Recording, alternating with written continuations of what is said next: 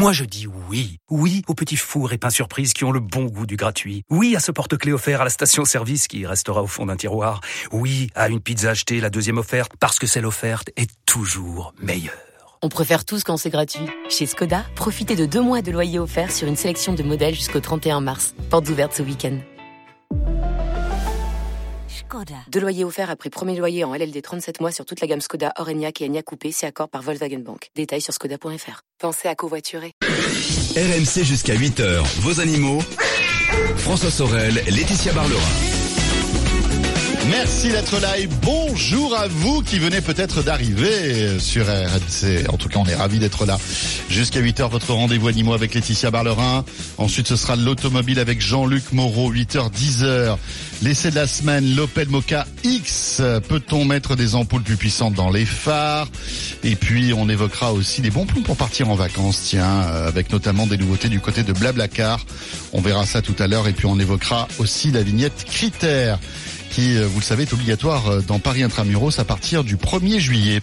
Euh, mais d'ici là, donc, les animaux, Laetitia, tout à l'heure, on évoquera le grand méchant renard, le dessin animé qui est sorti le 21 juin dernier. Et voilà, une production française. C'est un plus. film d'animation. Et vous savez quoi? Vous savez quoi Aujourd'hui, c'est la fête du. Cinéma. Voilà. Voilà, enfin jusqu'au 28. Donc ça veut dire qu'aujourd'hui, pour 4 euros, vous pouvez aller voir euh, le film que vous voulez et pourquoi pas donc le grand méchant renard. Voilà, et allez-y en famille. Vous allez voir, il y a vraiment deux lectures, comme on dit, pour les enfants et pour les adultes. Voilà, euh, comment le chat conquit le monde, on verra ça tout à l'heure. On évoquera les éoliennes aussi, euh, qui peuvent faire des dégâts chez les, les oiseaux, hein, Laetitia, on le comprend assez aisément. Mais pour débuter, on va découvrir ce parti politique pour animaux qui s'appelle le Parti Animaliste. Euh, Voilà, et nous sommes avec euh, Nathalie Dehan, qui est coprésidente du Parti animaliste. Nathalie, bonjour. Bonjour Laetitia. Merci d'être avec nous. Alors, c'est vrai que lors des élections législatives, est apparu, en tout cas euh, pour le pour le, le grand public, un nouveau parti sur la scène politique, le parti animaliste, reconnaissable à vos à vos à vos affiches avec euh, euh, un ton mauve et une photo surtout de chaton à la place de la photo du candidat, ce qui a Oui. intrigué euh, plus d'une personne. Et vous avez présenté 147 candidats partout en France. Alors ce parti a sept mois d'existence officielle. Alors comment est-il né? Alors tout simplement, euh, nous sommes quelques citoyens concernés par les animaux et donc la protection animale. Oui. Euh, nous avons d'abord été investis dans des associations de protection animale et puis nous avons fait le constat que ces associations-là, si elles font un travail extraordinaire euh, sur le terrain, eh ben euh, leurs propositions, euh, leur euh, leur travail ne, ne se traduit pas en dispositions législatives et réglementaires. Elles se heurtent ces associations trop souvent à l'indifférence des décideurs politiques C'est vrai. et, et vous- et il n'y a pas d'avancée politique concrète euh, par rapport au sort des animaux qui donc retombe souvent sur les épaules de quelques bonnes volontés. Et donc, euh, du coup, s'est imposée l'idée d'un parti politique. Avec, mais Euh, alors c'est c'est quand même monothématique, c'est-à-dire que Oui. votre parti, euh, votre programme est centré sur les animaux, la condition Absolument. animale, ce qui est quand même complètement inédit en politique. Oui. Euh, vous n'avez pas eu peur euh, d'être de ne pas être prise au sérieux justement? Alors, euh, les gens qui travaillent pour les animaux souvent sont moqués, malheureusement, hein, pour leur action. Euh, nous, donc nous nous attendions un petit peu à ça, mais au final, nous nous sommes rendus compte que les citoyens, les électeurs, euh, étaient plus euh, intrigués, intéressés euh, et approuvaient notre projet que moqueurs. Et nous avons vraiment pris le temps de réfléchir, de construire notre projet pendant deux ans. Nous avons élaboré des statuts, un programme. Oui. Nous avons beaucoup réfléchi. Donc cette identité monothématique, c'est-à-dire uniquement axée sur les animaux et ne se positionnant pas euh, sur des thèmes euh, classiques, traditionnels, euh, c'était très important pour nous pour rassembler euh, des gens euh, pour qui la protection animale est important, urgent et prioritaire, Oui. et euh, aussi pour euh, montrer que c'est quelque chose qui est plus important peut-être que nos, euh, nos, nos, nos thèmes traditionnels. euh, euh, et notre classification euh, classique. Euh, nous avons donc beaucoup réfléchi et nous avons participé à des colloques internationaux et, et à des sessions de travail Donc on est un groupe de, de, Français, nous avons créé un parti politique français et nous avons intégré une dynamique internationale initiée par le Parti pour les animaux euh, néerlandais. Oui, parce que en fin de compte, votre parti, c'est un peu le, le calque d'autres partis qui existent en. Europe. Alors on a beaucoup réfléchi à, à ce qui pouvait être notre identité française. C'est Oui. un vrai parti euh, Mais, français. mais ce qui, ce qui Mais veut dire quand même qu'il y a des, des partis euh, Oui. pour les animaux, mais dans d'autres pays, ce qu'on ce qu'on sait peu en fin de compte. Oui, absolument. Donc nous avons pu effectivement rencontrer, nouer des relations professionnelles et personnelles avec par exemple le sénateur euh, australien euh, de Animal Justice Party, donc Mark Pearson. Ils ont un sénateur animaliste, voilà. C'est Euh, avec l'équipe, oui, avec l'équipe de travail aussi d'André Silva, qui est un député portugais euh, du, du, du parti euh, animaliste portugais. Mhm. Et nous avons eu le bonheur de rencontrer de travailler avec Anya, la l'eurodéputée néerlandaise, Christine Tennyson, euh, la sénatrice, euh, Marianne euh, Thieme, qui est la cofondatrice du Parti pour les animaux, qui est aussi députée. Euh, donc on a pu rencontrer des gens euh, extraordinaires, animalistes, qui comme nous au début avaient commencé euh, avec peu de moyens euh, et peu de visibilité, et qui au final euh, ont été élus ont été élus. Alors, qui, qui était alors comme je parlais de, de l'affiche avec ce chaton, donc on voyait pas du tout les, les, Oui. les, les candidats. Qui étaient ces candidats? Ces candidats, est-ce qu'ils sont tous issus de la société civile? Font-ils partie d'associations aussi? Donc vous avez dit oui, mais ce, ce ne sont pas des associations derrière votre parti. Et alors j'ai entendu aussi que les deux tiers de vos de vos candidats étaient des candidates. Oui, alors les bon les profils des candidats c'est à peu près donc de 19 à 70 ans, des ruraux, des urbains, venus de 54 départements différents, répartis effectivement dans 147 circonscriptions. Donc on voit là que la cause animale intéresse euh, énormément les Français, euh, que c'est une cause transversale. Ils avaient diverses sensibilités. Pardon, diverses sensibilités ou diverses opinions. Mhm. Et ils se sont rassemblés sur le fait de euh, faire progresser notre société en incluant les animaux dans nos préoccupations. Euh, effectivement, nous sommes complètement autonomes et indépendants de toutes les associations. Euh, beaucoup de candidats, effectivement, euh, la grosse majorité hein, vient de, de la société civile. Très peu d'entre nous ont une expérience politique. Oui. Euh, et du effectivement, il n'y a aucune association derrière nous. hein. On est complètement autonome. C'est pareil, on est complètement autonome et indépendant de tous les partis politiques. Alors, aucun de vos candidats n'a été élu. Alors, mais vous Non. avez quand même dépassé le seuil de 1% des voix. Alors, faut savoir quand même que dans 86 con- circonscriptions, ce qui vous donne quand même euh, une, euh, vous allez quand même toucher euh, une sub- des subventions publiques puisque vous avez passé les 1% des voix. Vous avez même eu un record à 2,87% des voix euh, dans une circonscription corse. Euh, alors, vous allez j'ai lu que vous alliez toucher euh, plus de 90 000 euros par an tout au long du quinquennat. Qu'est-ce que vous allez faire de cet argent? Alors non, pas tout à fait. Déjà, c'est pas pour tout de suite parce qu'il y a un contrôle de tous les comptes de campagne, hein, comme pour tous les partis. Oui. Ensuite, euh, nous allons, nous sommes ceux qui allons le recevoir le moins hein, par rapport aux grosses sommes euh, des Oui, aux autres Oui. qui ont des millions, hein, quand même, Oh là faut, là, le, faut on le en est préciser. très loin. Oui, parce qu'ils voilà. ont plus d'électeurs.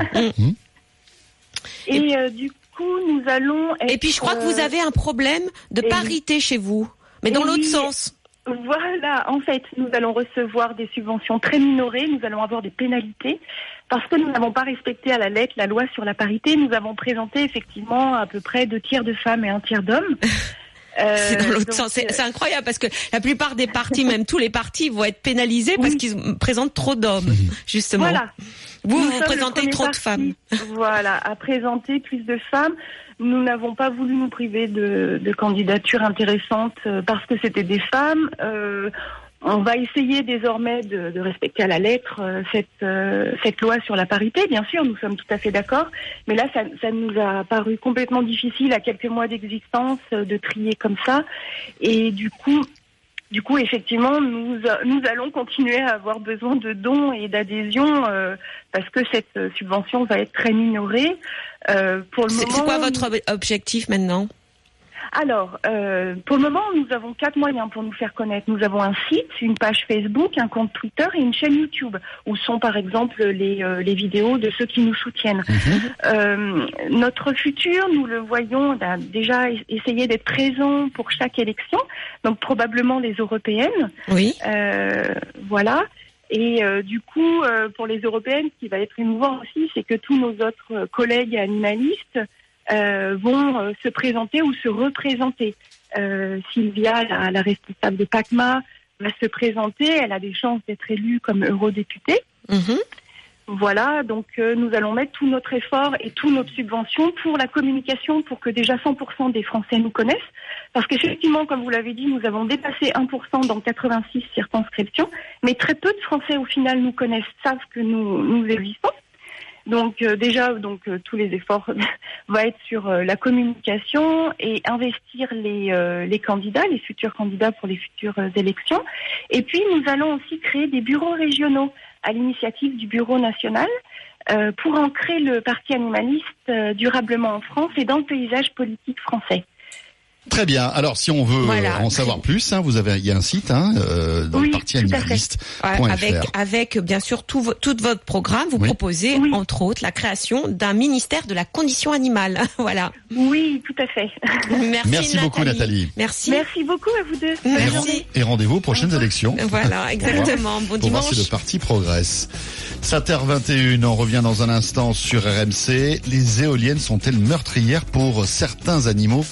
Et euh, bien évidemment, euh, les oiseaux, on en parle dans un instant avec notre invité. Et je vous rappelle que vous pouvez nous joindre ce matin 32 16 animaux@rmc.fr par mail ou via l'appli RMC Direct Studio pour joindre notre vétérinaire. À tout de suite. RMC 6h-8h, vos animaux. RMC 6h-8h, vos animaux. François Sorel, Laetitia Barlerin. RMC 7h23, le retour du week-end des experts, les animaux. Laetitia, on en voit de temps en temps hein, lorsqu'on sillonne les routes de France, ces éoliennes. Eh oui. hein, euh, alors certaines les trouvent, certains les trouvent majestueuses, d'autres les trouvent horribles. Mais c'est vrai que bon, voilà, ça fait partie de, cette électricité propre. On sait que bah voilà, il y a pas mal de détracteurs concernant l'éolienne. Ça fait du bruit, euh, ça, ça Ça fait, défigure un peu les paysages, etc. C'est vrai que c'est pas c'est pas hyper On- joli. On, on peut pas passer à côté sans les voir, quoi. Mais alors, il y a un problème qu'on n'avait jamais soulevé, c'est que les éoliennes peuvent être aussi meurtrières pour les animaux. En tout cas, euh, c'est aussi ce qu'on leur reproche. Et nous avons avec nous Geoffroy Marx, qui est responsable programme énergie renouvelable et biodiversité à la LPO, qui est, vous le savez bien sûr, la Ligue pour la protection des oiseaux. Geoffroy, bonjour. Bonjour. Bonjour. Merci d'être avec nous. Alors, la France compte environ euh, même plus de 6000 éoliennes. Donc, comme on disait, c'est la deuxième énergie renouvelable après l'hydraulique. Et c'est vrai que ces gigantesques hélices qui tournent pourraient être des obstacles pour les animaux qui volent, qui risquent de les percuter. Et la LPO a mené son enquête et fait un bilan des études en France. Alors, quel est-il? Est-ce que les éoliennes sont meurtrières? Alors, les éoliennes sont des, infrastructures qu'on implante dans l'espace aérien qui, qui est habituellement utilisé par les, les oiseaux ou les chauves-souris. Donc, en effet, il y a un risque de, de collision qui existe, comme avec euh, bah, des pylônes électriques ou des phares, des piles de pont ou des plateformes pétrolières ou des immeubles. Euh, toutefois, la, la différence euh, par rapport à d'autres énergies qui peuvent avoir des, des impacts extrêmement diffus sur les sur ces oiseaux et sur ces chauves-souris, du fait de pollution, par exemple les énergies fossiles, à cause de la pollution de l'air. Euh, la particularité des éoliennes, c'est qu'elles ont un impact uniquement là où elles sont implantées. C'est-à-dire que si vous les implantez. C'est-à-dire qu'on voit tout de suite s'il y a s'il y a mort ou pas, quoi. C'est un peu euh, ça. et surtout, vous pouvez faire en sorte de les implanter de manière à ce qu'il n'y ait pas d'impact. Mais alors, justement, les études, qu'est-ce qu'elles montrent exactement? Est-ce qu'il y a des impacts? Parce que euh, moi, j'ai vu des vidéos où on voyait un rapace s'impacter sur les listes, quand même, et, et, et vraiment, ben voilà, Oui, bien sûr. un accident, quoi, un accident Alors, ce, sont- ce- ce sont en effet des choses qui arrivent. Euh, alors, je pense que la, la dernière vidéo auquel vous faites euh, référence, c'était un, un, un photo, enfin un, un montage, un vidéo. Ah, c'était euh, pas Ah une bon vraie vidéo, d'accord. Mais, mais, mais ce sont des choses qui arrivent. hein. Il y a des pays où, où les, les parcs éoliens ont été implantés il y a, il y a dès, les- dès le début des années 70 avec des milliers des parcs qui font des milliers d'éoliennes. Vous imaginez, par exemple, euh, le même nombre d'éoliennes que ce qu'il y a aujourd'hui en France, mais concentré sur un, un espace comme la commune de Millau. Mhm. Donc ce sont des plus petites éoliennes et qui ont été implantées à une époque où la prise en compte de la biodiversité n'était pas celle qui existe aujourd'hui. Donc en effet, sur ces parcs en particulier aux États-Unis, on retrouve des, aigles qui sont qui sont tués par des machines. En Espagne également, il y a beaucoup beaucoup mais vraiment des milliers de poteaux qui ont été retrouvés sous les éoliennes. On retrouve pas ce type de mortalité en France où le développement éolien a été a commencé. Euh, Oui, il est moins développé quand même, à- peut-être. vraiment très à la fin des, des années 90, euh, vraiment réellement à partir de 2000-2005, euh, la prise en compte de la biodiversité a été euh, quand même bien meilleure. Mais alors, vous n'avez toujours pas répondu à ma question. Est-ce qu'elles sont meurtrières ou pas? Euh, Combien d'animaux euh, euh, ont été victimes de ces éoliennes? Est-ce qu'on a des chiffres? Alors, on a des chiffres. La LPO a compilé euh, 197 rapports de, de suivi de mortalité. Oui. Euh, ça fait euh, l'équivalent de un- pratiquement 38 000 prospections qui ont été réalisées au pied des éoliennes. Euh, une quand je dis prospection, c'est-à-dire qu'on recherche dans un rayon autour de 50 mètres autour de chaque machine, Mhm. toutes les semaines pendant une période donnée qui dépend des enjeux du site. Donc en moyenne, c'est 26 semaines, 6 mois dans l'année, on fait ça. D'accord. Euh, Et le résultat Et le euh, résultat Alors non, vous savez quoi Parce que là, Ah je, là, parce je vois que Geoffroy. vous ne mais- voulez pas répondre à la question. Non, je, je crois, je crois, attendez, là. attendez, attendez, Geoffroy, on va revenir dans un instant parce que là, le teasing, est, on va- vous allez être obligé de répondre, hein, Geoffroy, dans, tout- dans tout- dans tous les cas. Et on revient dans un instant parce que la météo, les infos arrivent et on poursuit donc euh, sur euh, ce sujet, les éoliennes et les oiseaux. Après la météo et les infos, 32-16, peut-être avez-vous, tiens, euh, des éoliennes à côté de chez vous. voilà, hein, ça peut arriver. Est-ce que vous avez déjà vu, par exemple, des accidents et des, animaux qui ont foncé sur des éoliennes? Vous pouvez nous dire, témoigner. 3216 animaux@rmc.fr ou via l'appli RMC et direct studio. On revient dans une minute. À tout de suite. RMC 6h-8h, vos animaux. RMC 6h-8h, vos animaux. François Sorel, Laetitia Barlerin. Un grand merci d'être là, fidèle à vos rendez-vous du week-end sur RMC. Tout à l'heure, l'automobile avec Jean-Luc Moreau à partir de 8h. Mais là, pour l'instant, nous sommes au cœur de ce rendez-vous animaux avec Laetitia Barlerin, notre vétérinaire. Tout à l'heure, Laetitia, on évoquera le dessin animé Le Grand Méchant Renard, euh, sorti dans les salles le 21 juin dernier et que nous vous invitons à découvrir. On aura la chance d'avoir Benjamin Renner, son réalisateur. Comment le chat conquit le monde? On s'intéressera aussi à Eh aux cette grande question, études paléogénétique hein, oui. réalisées par une équipe française. l'histoire du chat domestique. Et voilà, comment il a été domestiqué Où a-t-il été domestiqué Comment a-t-il euh, conquis le monde? Voilà, mais auparavant, on monte un petit peu dans le ciel et on s'intéresse aux éoliennes qui, évidemment, peuvent être, euh, on va dire, des obstacles importants pour les. Exactement, pour les animaux qui volent. Donc nous sommes toujours avec Geoffroy Marx de la Ligue pour la protection des oiseaux. Alors Geoffroy, vous parliez d'une étude, d'une enquête qui a été faite par la LPO avec un bilan concernant ben, le- l'impact des éoliennes sur la, la faune euh, volante. Euh, Dites-nous alors euh, quel est les ré- quels sont les résultats de cette enquête? Alors, les, les 38 000 prospections euh, qui ont été euh, documentées et rentrées en base de données ont permis en fait de découvrir un peu plus de 1000 cadavres d'oiseaux sur les, les 15 dernières années. Euh, alors, c'est bien sûr pas la mortalité réelle, c'est celle qui a Bah oui, parce que si, si on y va qu'une fois par semaine, euh, Voilà. entre temps il y a le renard qui est passé, quoi. Voilà, donc il y a, il y a des tests qui sont réalisés sur, euh, sur certains parcs pour mesurer justement la durée de Mmh. persistance des cadavres, le taux de détection des observateurs en fonction de la couverture végétale, etc. Et euh, ensuite, il est possible d'appliquer des formules standardisées euh, qui existent euh, à l'échelle internationale. hein. Mais ce, Et ce qui veut dire quoi? donc, Ça veut dire que, que c'est beaucoup, pas beaucoup? C'est euh, Et donc, ça veut dire que globalement, c'est pas tant que ça.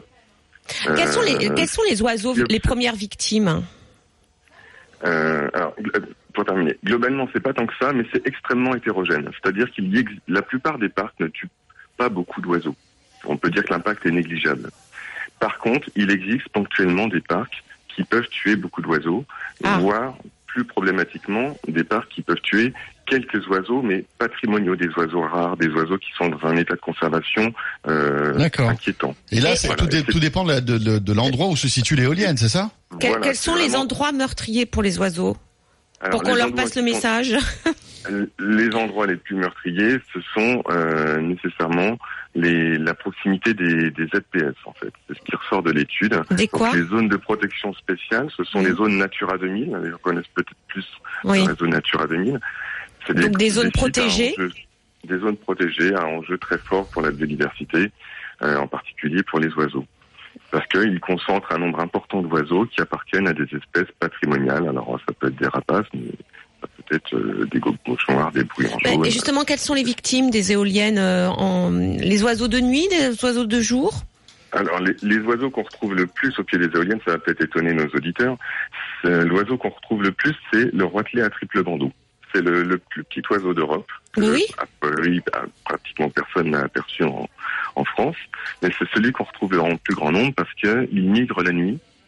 Et euh, comme la plupart des passereaux, hein, les, les moineaux, les rouges-gorges, les, les, les, les euh, ils migrent la nuit et euh, mais ils migrent par, euh, par millions, par dizaines de millions de nuits.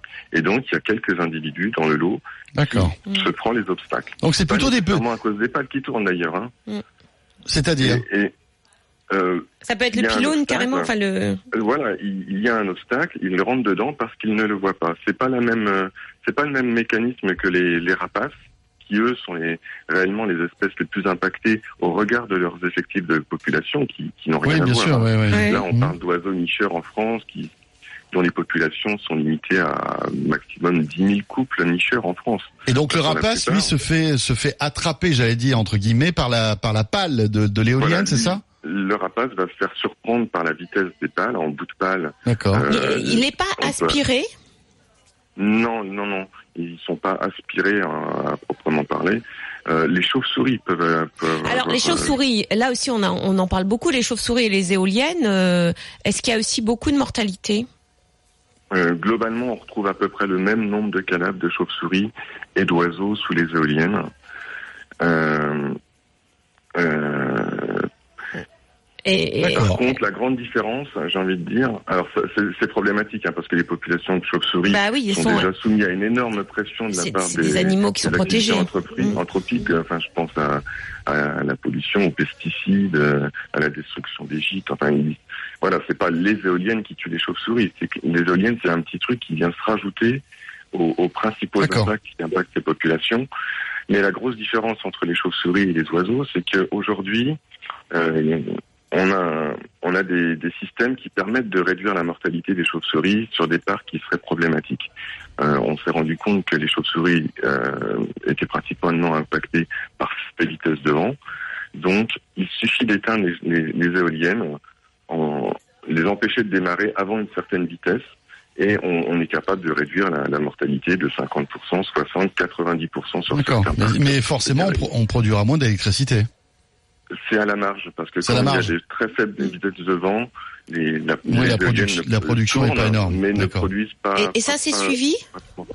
Ça, c'est suivi et il y a des, des publications euh, dans, dans tous les pays qui Mhm. montrent que c'est très efficace. Euh, par contre, de tels mécanismes n'existent pas pour les oiseaux. D'accord. Et ça, c'est pour ça que euh, la première mesure que, qui est recommandée par la LPO, c'est euh, d'éviter les sites à enjeu, parce qu'aujourd'hui, c'est la seule chose qui est efficace. Il y a d'autres choses qui sont testées, qui sont testées comme les effarouchements, comme euh, Oui, voilà. la mise à l'arrêt des machines euh, lorsqu'une caméra détecte euh, un rapace dans le champ de vision de la, de la caméra. Euh, mais ça, aujourd'hui, même si ça peut réduire à la marge la mortalité, il n'y a pas de publication aujourd'hui qui montre que c'est totalement. Donc ce que vous demandez, c'est qu'on ne, ne construise pas d'éoliennes, qu'on ne, ne mette pas en place d'éoliennes près de zones Oui, le protégées parc naturel, euh, les Euh, zones protégées. Mhm. où il peut y avoir beaucoup d'animaux et d'oiseaux euh, si protégés. Voilà, bon, ça, ça paraît, ça paraît tout à fait logique, hein. Mais euh, euh, aujourd'hui, la réglementation euh, n'interdit pas Mhm. l'implantation d'éoliennes en ZPS. Parfait. Merci beaucoup, Merci Geoffroy. beaucoup. Merci. Je rappelle que vous êtes de la LPO, la Ligue pour la protection des oiseaux, et allez sur le site pour avoir plus de renseignements sur cette étude. Voilà, euh, il est 7h39 sur RMC. On enchaîne tout de suite avec euh, eh bien le chat. Et on a, Laetitia, quelques révélations à faire sur l'histoire du chat domestique maintenant. Oui, on a les résultats d'une vaste étude de paléogénétique et nous sommes avec Eva Maria Geich, qui est chercheur spécialiste de paléogénétique à l'Institut Jacques Monod, qui a pris part à cette étude, une étude internationale quand même. Eva Maria, bonjour. Bonjour. Bonjour, bienvenue. Alors, juste de- en deux mots, c'est quoi la paléogénétique? La paléogénétique étudie euh, le matériel héréditaire, donc l'ADN, des traces d'ADN qui peuvent être conservées dans le reste euh, d'organismes du passé. D'accord. Et donc là, vous avez euh, analysé euh, 230 individus anciens, euh, dont des momies de chats. Hein. Euh, 230, euh, oui, 230 euh, échantillons, euh, Voilà. pas seulement des momies, hein, euh, c'était surtout des restes euh, osseux, donc euh, des restes de d'eau d'eau et de dents. D'accord. De chats, bien sûr. Euh, Oui, alors, que, que nous ont que nous a-t-elle appris cette étude sur les origines du chat domestique? D'abord, d'où vient-il? Quand a-t-il été domestiqué? D'où vient-il? On a trouvé qu'il y avait les chats anatoliens qui, avec les premiers agriculteurs qui ont traversé le Bosphore pour co- commencer à coloniser l'Europe, Oui. ils avaient le chat anatolien avec eux. Et puisque le chat va pas euh, nager dans la mer, le Mhm. chat a dû être transporté. De Par là, bateau on, déduit que le chat a- s'est rapproché de, des villages humains, des premiers agriculteurs, puisque le chat, en soi, est un, le chat sauvage est un animal solitaire. Mhm. Il tolère ni l'humain, ni les autres chats. Et là, il était avec les humains. Et donc, euh, on déduit que le chat a dû se rapprocher de, des humains. Et ça, ça fait assez sens. En fait, euh, au début de, l'agri- de néolithique, hein, les humains ont inventé l'agriculture. Donc, ils ont accumulé les graines. Et les graines ont évidemment attiré des masses de rongeurs. Oui. Et les chats sauvages autour, ceux qui n'étaient pas trop heureux, ont dû se rapprocher de ces accumulations de graines et ont dû profiter de ces rongeurs et donc euh, se sont rapprochés des, des villages. Ça veut dire que c'est le chat qui a domestiqué l'homme et non pas l'inverse. Non, ça ne peut pas dire, mais c'était une relation qui était bénéfique pour, Pour les les deux. deux, côtés. D'accord. s'est installé, les humains étaient heureux d'avoir des petits animaux pas très dangereux qui, qui s'occupaient des rongeurs et aussi des serpents et des scorpions qui ont donc débarrassé les villages de ces pestes et des animaux nui- nuisibles vénémeux. Et euh, les chats étaient contents, ils ont juste vécu leur vie comme d'habitude, mais ils avaient plein à bouffer. Donc ils sont restés près de l'homme, hein, près de Oui, près du garde-manger, on va dire. Oui. Voilà. Oui. Alors comment du, du Proche-Orient, donc le chat a conquis le reste du monde, euh, en particulier l'Europe. Vous vous parlez dans votre étude de deux vagues de domestication de chats. Oui, donc la première vague dont j'ai déjà parlé, on voit les apparaître en Europe. Donc ça, c'était euh, au début du néolithique, vraiment. Donc ça, nous euh, et puisque on, on a ces restes de sites archéologiques qui témoignent de d'occupation humaine, on sait qu'ils étaient en compagnie avec euh, des humains. Donc à partir de là, on sait de l'archéologie, euh, aussi maintenant de la paléogénétique, que les premiers agriculteurs venant de Proche-Orient ont colonisé l'Europe par deux voies de migration, par le, le continent, donc euh, euh, le long du, du Danube, et euh, sur la Méditerranée. Donc il y avait deux grandes vagues. Et les chats sont allés avec. Et après, nous, on a vu une deuxième vague de diffusion. Je ne sais pas si on peut dire domestication, mais c'est possible. Donc, une deuxième, en tout cas, une deuxième vague, c'est de diffusion, euh, c'est produit à partir d'Égypte. Et ça, c'était nous dans notre jeu de données plus tard. On voit euh, une signature génétique apparaître en Égypte euh, au premier millénaire avant Jésus-Christ. Et donc ces chats ont très vite été diffusés dans la Méditerranée. Et puis euh, quelques siècles après, ils apparaissent déjà euh, sur la mer Baltique dans des ports euh, de Vikings. Ah oui. Ils- ils ont Avec les Vikings. euh, ils ont- oui, donc euh, ils sont très très vite. euh, Ils ont été loin, hein, conquis très vite. Mm. euh, la- l'ancien monde. Euh, on les voit aussi en grande quantité. Donc, par exemple, dans un site en Turquie, on voit que la moitié est toujours ce chat anatolien qui doit être euh, donc euh, euh, euh, doit vivre, a dû vivre dans les villages des premiers agriculteurs en, en- en Anatolie. Mais on voit en même quantité à peu près aussi ce chat égyptien. Et puisque l'autre était déjà sur place, donc ça nous ça nous montre qu'il y avait euh, vraiment une, une préférence pour ce chat égyptien pour qu'il soit arrivé à, à s'imposer euh, à cette. euh, Ça, ça veut dire que le- les, les, les- Égyptiens adoraient les chats, on le sait tous. Hein, ils- ils- pour eux, le- le- c'était un animal sacré. Et du coup, ils ont influencé comme ça l'Europe par leur amour euh, de, de ces chats et leur utilisation, c'est ça? Par leur amour, je sais pas, on dit qu'il y avait même un- un- une interdiction de sortir le chat de- d'Égypte. Ah oui, c'était tellement ils sacré. étaient extrêmement attachés au chat. Euh, donc ils voulaient pas que le chat soit exporté, mais euh, un chat se laisse de toute façon pas interdire d'aller là où il Oui, peut, oui. Euh, peut aller là où c'est intéressant pour lui, c'est-à-dire dans les ports où il y a des poissons et sur les bateaux où il y a du poisson et des masses de rongeurs. Donc c'était évidemment pour tous ces euh, marins qui étaient, qui ont fait le commerce international dans l'ancien monde, les, euh, les marins et les, les aussi des, les soldats, hein, les armées euh, euh, sur les bateaux, euh, c'était comme les Vikings aussi, hein, mais aussi les Romains ou, ou d'autres. C'était extrêmement intéressant d'avoir les chats sur les bateaux parce que euh, les rongeurs sont extrêmement nuisibles sur les bateaux. Ils mangent pas seulement la nourriture, ils souillent la nourriture, mais ils détruisent aussi tout ce qui est organique comme, euh, Comme le bois. cordage et tout, euh, tout Oui. ce qui est sur le bateau. Donc c'était extrêmement im- euh, important et ça se voit aussi. Il y avait vraiment, par exemple, la Navy mar- euh, anglais, donc euh, la marine anglaise, c'était obligatoire jusqu'au Mhm. 19e siècle d'avoir des chats Sur les bateaux. Eh oui, c'était la meilleure solution pour euh, protéger les bateaux et, Voilà. les, et les marins. Avant les raticides. C'est ça. On revient dans un instant. Eva Maria, merci d'être là. 7h46. Et puis dans quelques instants, on découvrira ce dessin animé qui est au cinéma actuellement depuis le 21 juin dernier. C'est le grand méchant renard. Benjamin Renner, qui est le réalisateur, sera avec nous. À tout de suite. RMC 6h-8h, vos animaux. RMC 6h-8h, vos animaux. François Sorel, Laetitia Barlerin. Voilà le retour de notre rendez-vous animaux. Et nous sommes euh, toujours avec notre invité sur l'histoire du chat domestique. D'ap- oui. D'après cette, cette, cette, euh, en fait, c'est le résultat d'une vaste étude de paléogénétique, Laetitia. Voilà, et nous sommes toujours avec Eva Maria Gelsch.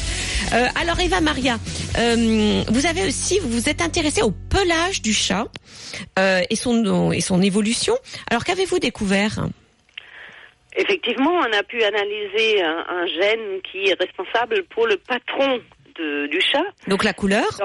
La- Hmm, pas la couleur, le- pour, en fait, dans l'état naturel, donc chez les chats sauvages, c'est les chats tigrés. Mhm. Donc c'est c'est un patron de, de tigre. Euh, on connaît les gènes et donc on a et on connaît aussi la mutation, donc le changement qui est responsable pour le changement de ce de cette, euh, ce patron tigré qui devient marbré. Oui. Et aujourd'hui, les chats domestiqués ont en très en haute fréquence euh, ce patron marbré. Et nous, on a donc analysé ça dans nos échantillons et on a vu que ça apparaît très très tard dans l'histoire euh, de, de, de la domestication du chat.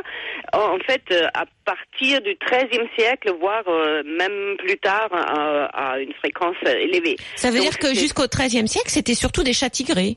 Oui, c'était euh, euh, apparemment uniquement des chats Hmm. ti- tigrés. Incroyable. Et après, ça, ça commence à apparaître dans la population des chats domestiqués. Tous les chats sauvages sont tigrés, mais les chats domestiqués deviennent euh, plus en plus marbrés. Et donc, euh, ça nous montre que, en fait, euh, euh, les chats sauvages, qui est devenu le chat domestique, a changé très peu. Euh, L'homme a apparemment pas exercé une grande euh, pression de sélection, comme on dit, sur Oui. ce chat, n'a pas dû changer sa morphologie. A probablement euh, ce qui a changé le plus, euh, et ça on voit aussi aujourd'hui dans les génomes des chats actuels domestiques, un peu le comportement. hein. Comme j'ai dit au début, il, est, il Hmm. tolère, il tolère surtout les autres chats et les humains, donc il a changé là un peu son comportement. Il n'est plus l'animal euh, solitaire qu'il était. Merci, merci, Eva Maria. Merci beaucoup, c'est passionnant. Merci, merci pour toutes ces études aussi sur le les. Euh, mais ce qui est bien, c'est que de plus en plus on s'intéresse aux chats. On s'est beaucoup intéressé aux chiens, euh, même dans son histoire, son évolution, etc. Et moins au chat et maintenant ben voilà il y a de plus en de plus depuis très longtemps mais hein, oui aussi, hein. mais qu'il n'a pas subi de pression de sélection comme le chien mmh, mmh, mmh. Euh, et qu'il a gardé ce côté sauvage bien sûr exactement 7h52 c'est RMC Laetitia depuis le 21 juin dernier vous pouvez aller au cinéma et euh, écouter ceci Hors de notre chemin, sinon on casse la tronche. Laissez Monsieur Loup tranquille, les enfants. Les loups, c'est que des gros sacs à caca. Allez, jouez ailleurs. Bon, ça va toi? Gros sac à caca. Ah non, mais il le pense pas, hein, rassure-toi. Qui a peur du sac à caca? C'est pas nous C'est pas nous. Mon ami, je crois qu'il est grand temps de déguster ces petites volailles insolentes. C'est pas nous. Maintenant? Mais t'avais dit qu'on les mangerait quand ils seraient gros et gras. Ils sont bien assez gros et gras. Voilà, c'est le, c'est les renards qui ont envie. C'est les renards qui ont envie de manger. on a l'impression des petits poussins. Voilà, bah oui. Et c'est le grand méchant renard. Voilà, c'est un des trois contes du film d'animation, Le Grand Méchant Renard et autres contes de Benjamin Renner et Patrick Imbert. Et nous avons avec nous Benjamin Renner. Benjamin, bonjour. Bonjour. Bonjour. Alors, le film, votre film, votre dernier film est sorti mercredi dernier et il n'y a que d'être bonnes critiques. Bravo. Euh, alors, c'est l'adaptation de votre bande dessinée euh, sortie en 2015 qui elle aussi a été multiprimée. Euh, donc comme je disais, il s'agit de trois contes, dont un conte avec un grand méchant, enfin plutôt un grand gentil renard qui voudrait être un grand méchant renard, hein, c'est un peu ça. Euh, donc il y a beaucoup de héros de la basse-cour, des animaux de la basse-cour, euh, et puis des, des, des, animaux sauvages qui tournent autour de la basse-cour. Alors d'abord, ce qui est intéressant, c'est comment choisissez-vous vos héros animaux. Euh, quelle est votre source d'inspiration? Oh bah les, les, héros animaux, disons que c'est un truc euh, quand même qu'on retrouve dans beaucoup de contes, de fables, de choses comme ça que moi je. Oui, il y a beaucoup d'animaux. Euh, ouais ouais bah ouais, je, je lisais les quand j'étais petit comme tout le monde, on a appris les fables de La Fontaine. Euh, je lisais aussi beaucoup de, de, le roman de renard. En fait, ça me fascinait cette histoire. C'était vraiment une, une, une histoire que j'aimais beaucoup. Puis même les Disney, en fait, quand on y pense, tous les Mickey, les Donald, tous ces animaux anthropo anthropomorphisés, c'est ça Oui oui.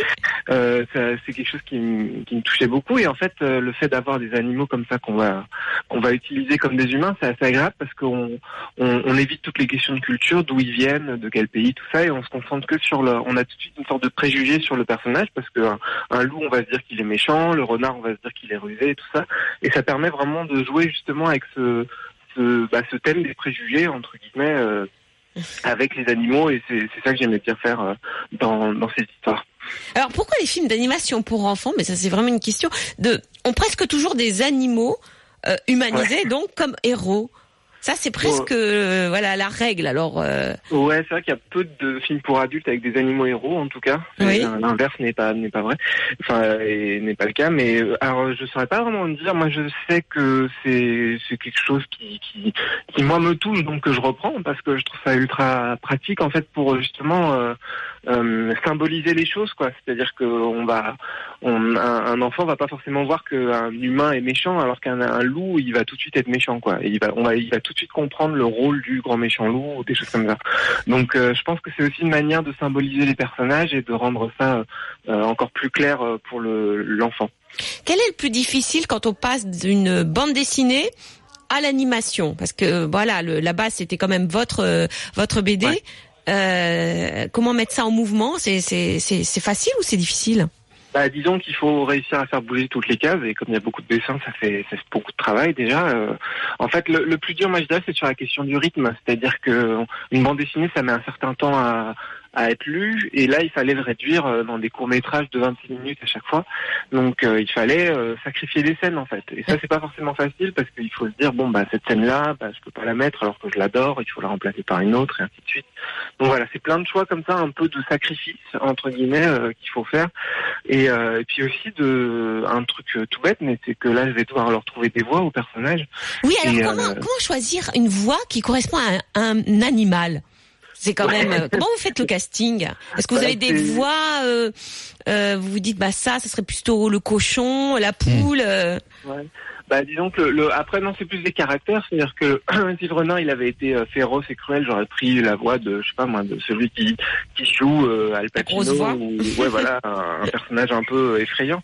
Or là, le, le renard, je voulais un personnage euh, voilà qui est ridicule, euh, qui, qui fait pas du tout peur quand il parle et tout ça. Et j'ai trouvé un acteur qui avait cette voix. Donc euh, Mhm. malheureusement pour lui, euh, il a pas une voix très très impressionnante ni effrayante, mais mais en tout cas, il est il a vraiment cette voix euh, drôle et et du personnage comme ça qui il a beau hurler, ça fait peur à personne en fait. C'est ça que, qui était euh, qui était assez génial. Donc voilà, on cherche, on cherche, on essaie de trouver ce qui correspond le mieux. Souvent, on, écoute la voix du, on, on, on, en- on enregistre des voix, on cherche les voix dans les films et, et puis on, on colle l'image du, du du renard sur la, la voix et puis on voit si ça fonctionne, on voit si ça se et ensuite bah on va caster la personne ou alors on la choisit direct. Benjamin, merci, beaucoup. Alors, Pas je- de rien. voilà, c'est un très beau, c'est un film tendre, c'est un film drôle. Alors, il y a un peu de Jean de La Fontaine dans ses contes. Alors, faut Mhm. savoir qu'il y a une double lecture pour moi aussi, euh, dans le sens où c'est pour les enfants, mais Aussi aussi, pour les heureusement pour les adultes, parce que les adultes euh, accompagnent les enfants euh, euh, au cinéma. Euh, Profitez-en. D'ailleurs, aujourd'hui, c'est la fête du cinéma. Euh, voilà. Et merci beaucoup, Benjamin. Bravo pour votre film d'animation. Je répète, Le Grand Méchant Renard et autres contes. Allez-y en famille. Voilà, qui a fait un excellent démarrage mercredi dernier. Hein. Bravo, euh, Benjamin. Beaucoup de bonnes critiques. euh, Et vraiment rappelons que bravo. vous avez même été euh, nommé aux Oscars pour votre précédent long métrage, c'était Ernest et Célestine. Voilà.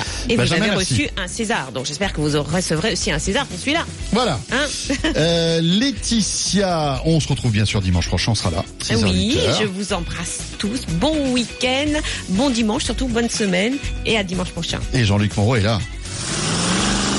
Il ne ressemble pas à un renard. Mais c'est quand même le renard de l'automobile. Il est rusé comme un renard. Il est bonjour, bonjour. Dans un instant, l'auto sur RMC avec Jean-Luc.